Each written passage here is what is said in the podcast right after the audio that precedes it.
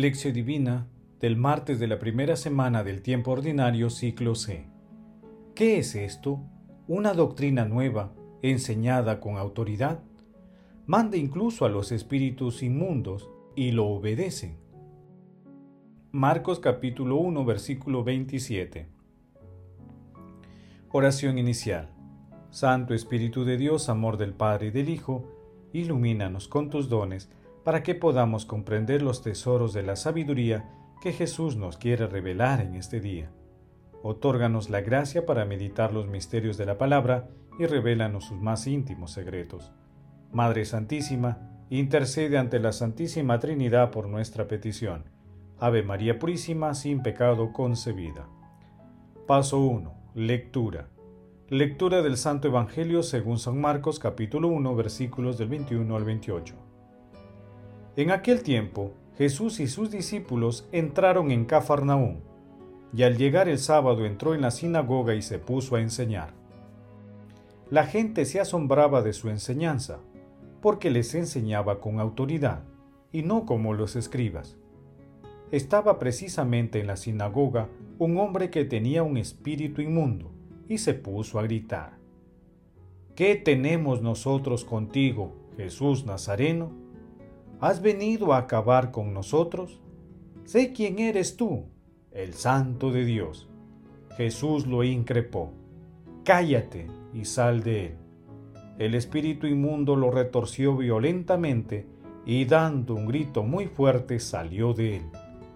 Todos se preguntaron estupefactos. ¿Qué es esto? ¿Una doctrina nueva, enseñada con autoridad? Manda incluso a los espíritus inmundos y lo obedecen. Su fama se extendió enseguida por todas partes, en toda la región de Galilea. Palabra del Señor, gloria a ti, Señor Jesús. El pasaje evangélico de hoy denominado Jesús exorciza y enseña en Cafarnaún también se ubica en Lucas capítulo 4 versículos del 31 al 37. Cafarnaún era un pueblo situado al noroeste.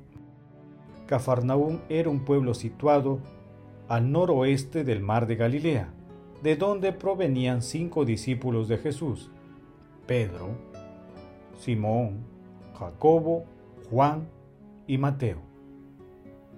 Ninguna ciudad de Palestina gozó más de la presencia de Jesús durante su ministerio terrenal como Cafarnaún. Sin embargo, fue también la que recibió la condenación más terrible que él pronunció, a excepción de Jerusalén, porque a pesar de que Jesús hizo muchos milagros y enseñó mucho allí, el pueblo se opuso a Jesús y a su palabra.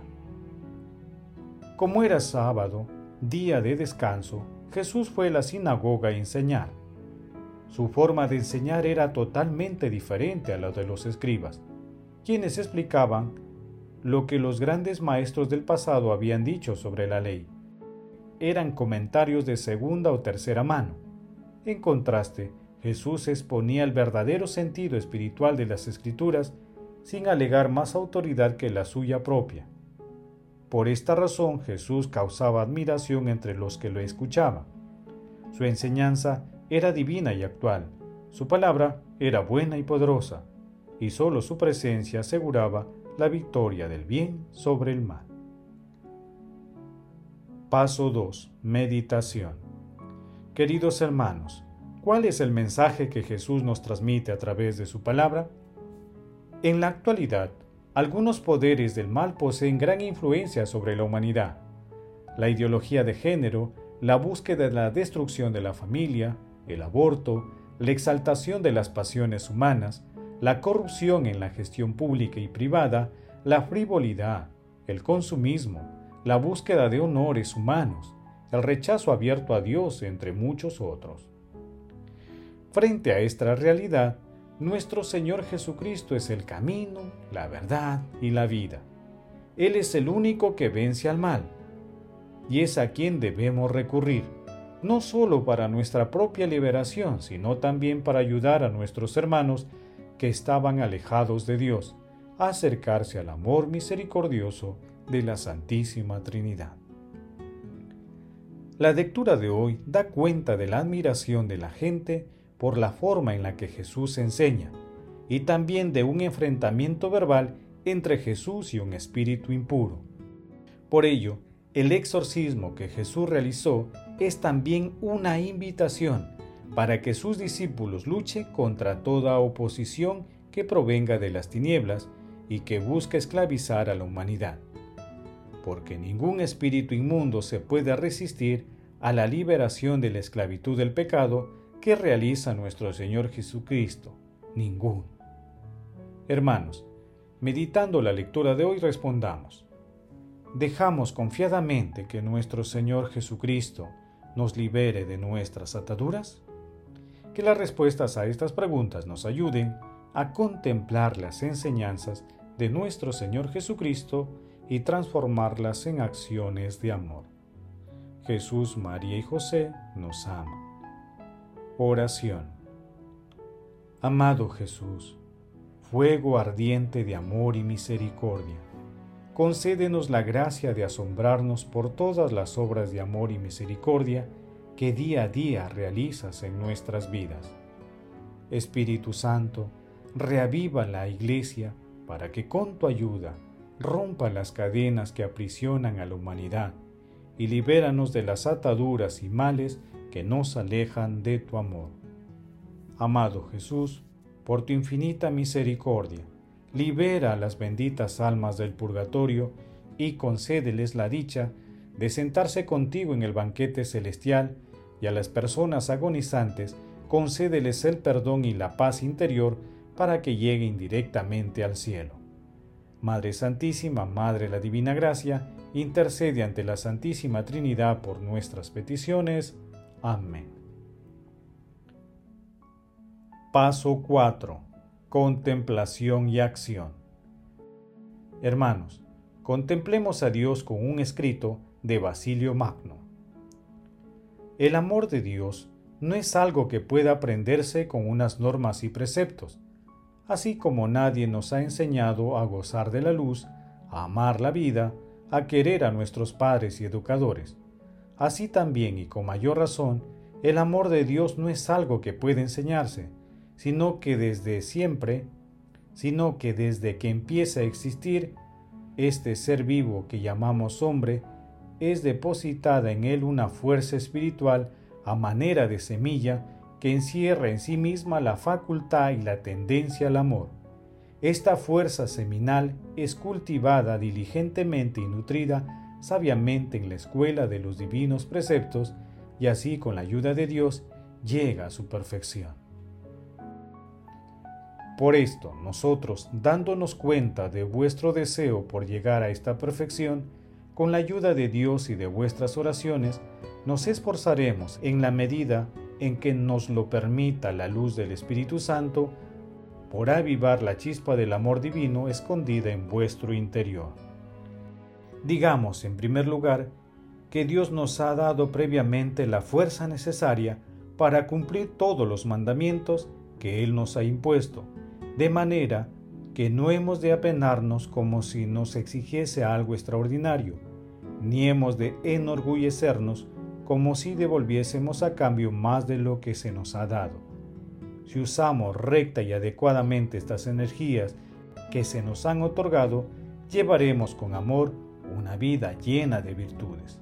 En cambio, si no los usamos debidamente, habremos viciado su finalidad. En esto consiste precisamente el pecado, y el uso desviado y contrario a la voluntad de Dios de las facultades que Él nos ha dado para practicar el bien. Por el contrario, la virtud, que es lo que Dios pide de nosotros, consiste en usar estas facultades con una recta conciencia, de, de acuerdo con los designios del Señor. Siendo así, lo mismo podemos afirmar de la caridad. Habiendo recibido el mandato de amar a Dios, tenemos depositada en nosotros desde nuestro origen una fuerza que nos capacita para amar. Y esto no necesita demostrarse con argumentos exteriores, ya que cada uno puede comprobarla por sí mismo y en sí mismo. En efecto, un impulso natural nos inclina a lo bueno y a lo bello, aunque no todos coinciden siempre en lo que es bello y bueno. Y aunque nadie nos lo ha enseñado, amamos a todos los que de algún modo están vinculados muy de cerca a nosotros y rodeamos de benevolencia, por inclinación espontánea, a los que nos complacen y nos hacen el bien. Y ahora yo pregunto, ¿qué hay más admirable que la belleza de Dios? ¿Puede pensarse en algo más dulce y agradable que la magnificencia de Dios? ¿Puede existir un deseo más fuerte e impetuoso que el que Dios infunde en el alma limpia de todo pecado y que dice con sincero afecto, desfallezco de amor? El resplandor de la belleza divina es algo absolutamente inefable e inenarrable. Queridos hermanos, pidamos continuamente a nuestro Señor Jesucristo que la gracia de confiar plenamente en Él, que la meditación continua de la palabra sea también una fuente de liberación de nuestras ataduras. Glorifiquemos a la Santísima Trinidad con nuestras vidas. Oración final. Gracias Señor porque tu palabra nos conduce por caminos de paz, amor y santidad. Espíritu Santo, ilumínanos para que la palabra penetre a lo más profundo de nuestras almas y se convierta en acción. Dios glorioso, escucha nuestra oración, bendito seas por los siglos de los siglos. Madre Santísima, intercede ante la Santísima Trinidad por nuestra petición. Amén. El Señor esté con ustedes y con tu Espíritu. La bendición de Dios Todopoderoso, Padre, Hijo y Espíritu Santo, descienda sobre ustedes y los acompañe siempre. Amén. Bendigamos al Señor, demos gracias a Dios.